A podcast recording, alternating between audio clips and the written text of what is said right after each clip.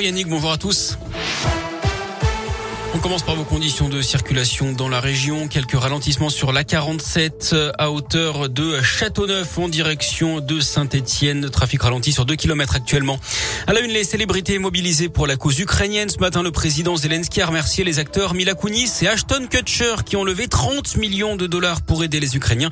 Hier, David Beckham lui a prêté son compte Instagram et ses 71 millions et demi d'abonnés à une pédiatre qui travaille dans une maternité de Kharkiv. L'objectif, c'est de sensibiliser et de récolter des fonds pour les femmes enceintes. Sur le terrain, la situation ne s'améliore pas. Huit personnes ont été tuées dans le bombardement d'un centre commercial de Kiev, la capitale, ce matin. Les autorités d'une ville du nord du pays ont demandé aux habitants de se mettre à l'abri après une fuite d'ammoniac dans une usine chimique. À Mariupol, au sud, la mairie a rejeté l'ultimatum lancé par les Russes pour que la ville se rende.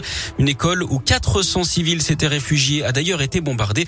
Un acte de terreur pour le président Zelensky qui s'est tout de même dit prêt à négocier avec Vladimir Poutine. Des opérations de blocage et de barrage filtrants organisées partout en France ce lundi pour protester contre la hausse des prix du carburant, routier, taxi, agriculteurs. Chez nous, la raffinerie de Fézin au sud de Lyon est bloquée depuis ce matin d'après France 3. Une quarantaine de personnes sont mobilisées, tracteurs, routiers indépendants mais aussi professionnels du BTP et paysagistes. Une soixantaine de camions étaient en attente devant la raffinerie à 9h. Des pneus de tracteurs ont été déversés sur une voie d'accès au site. On rappelle que la raffinerie est partiellement fermée hein, pour une opération de maintenance qui va durer 9 semaines.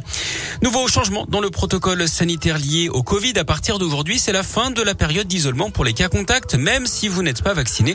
Ça concerne tout le monde. Les collégiens et lycéens pourront donc rester en classe. Il faudra juste faire un autotest deux jours après avoir prévenu. Et même si le nombre de nouveaux cas de Covid continue d'augmenter, il n'y a pas lieu de remettre en place des mesures de freinage. C'est ce qu'a dit hier Olivier Véran dans Aujourd'hui en France. Selon le ministre de la Santé, il n'y a pas de signal inquiétant dans les services de réanimation. En sport, le 15 de France, dans le chaudron, on l'a appris ce week-end, les Bleus affronteront l'Écosse le 12 août 2023 à Geoffroy Guichard à quelques semaines de la Coupe du Monde. Et puis confirmation ce matin, l'Australie va établir son compte de base à Saint-Etienne pour ce mondial. Les Wallabies qui joueront à Geoffroy Guichard, l'un des quatre matchs au programme dans le chaudron. Il y aura également l'Italie et l'Argentine. L'équipe de France, on le rappelle, a décroché samedi le dixième grand chelem de son histoire, le premier depuis 12 ans en s'imposant 25 à 13 face à l'Angleterre pour la dernière journée du tournoi des six nations. En foot, le match nul de l'OL à Reims hier 0 0 Samedi, Clermont avait perdu à Lens 3-1. Vendredi, Saint-Etienne avait partagé les points avec 3 buts partout. Au classement, l'OL est 10e, Clermont 17e, un point devant les Verts. En cyclisme, la deuxième place d'Anthony Turgis sur Milan-Soremo. Hier, il termine à deux secondes du Slovène Mohoric en devançant tous les cadors du peloton. Et puis de l'athlétisme avec du saut à la perche. Valentin Lavillény a pris la quatrième place des mondiaux en salle à Belgrade en Serbie hier.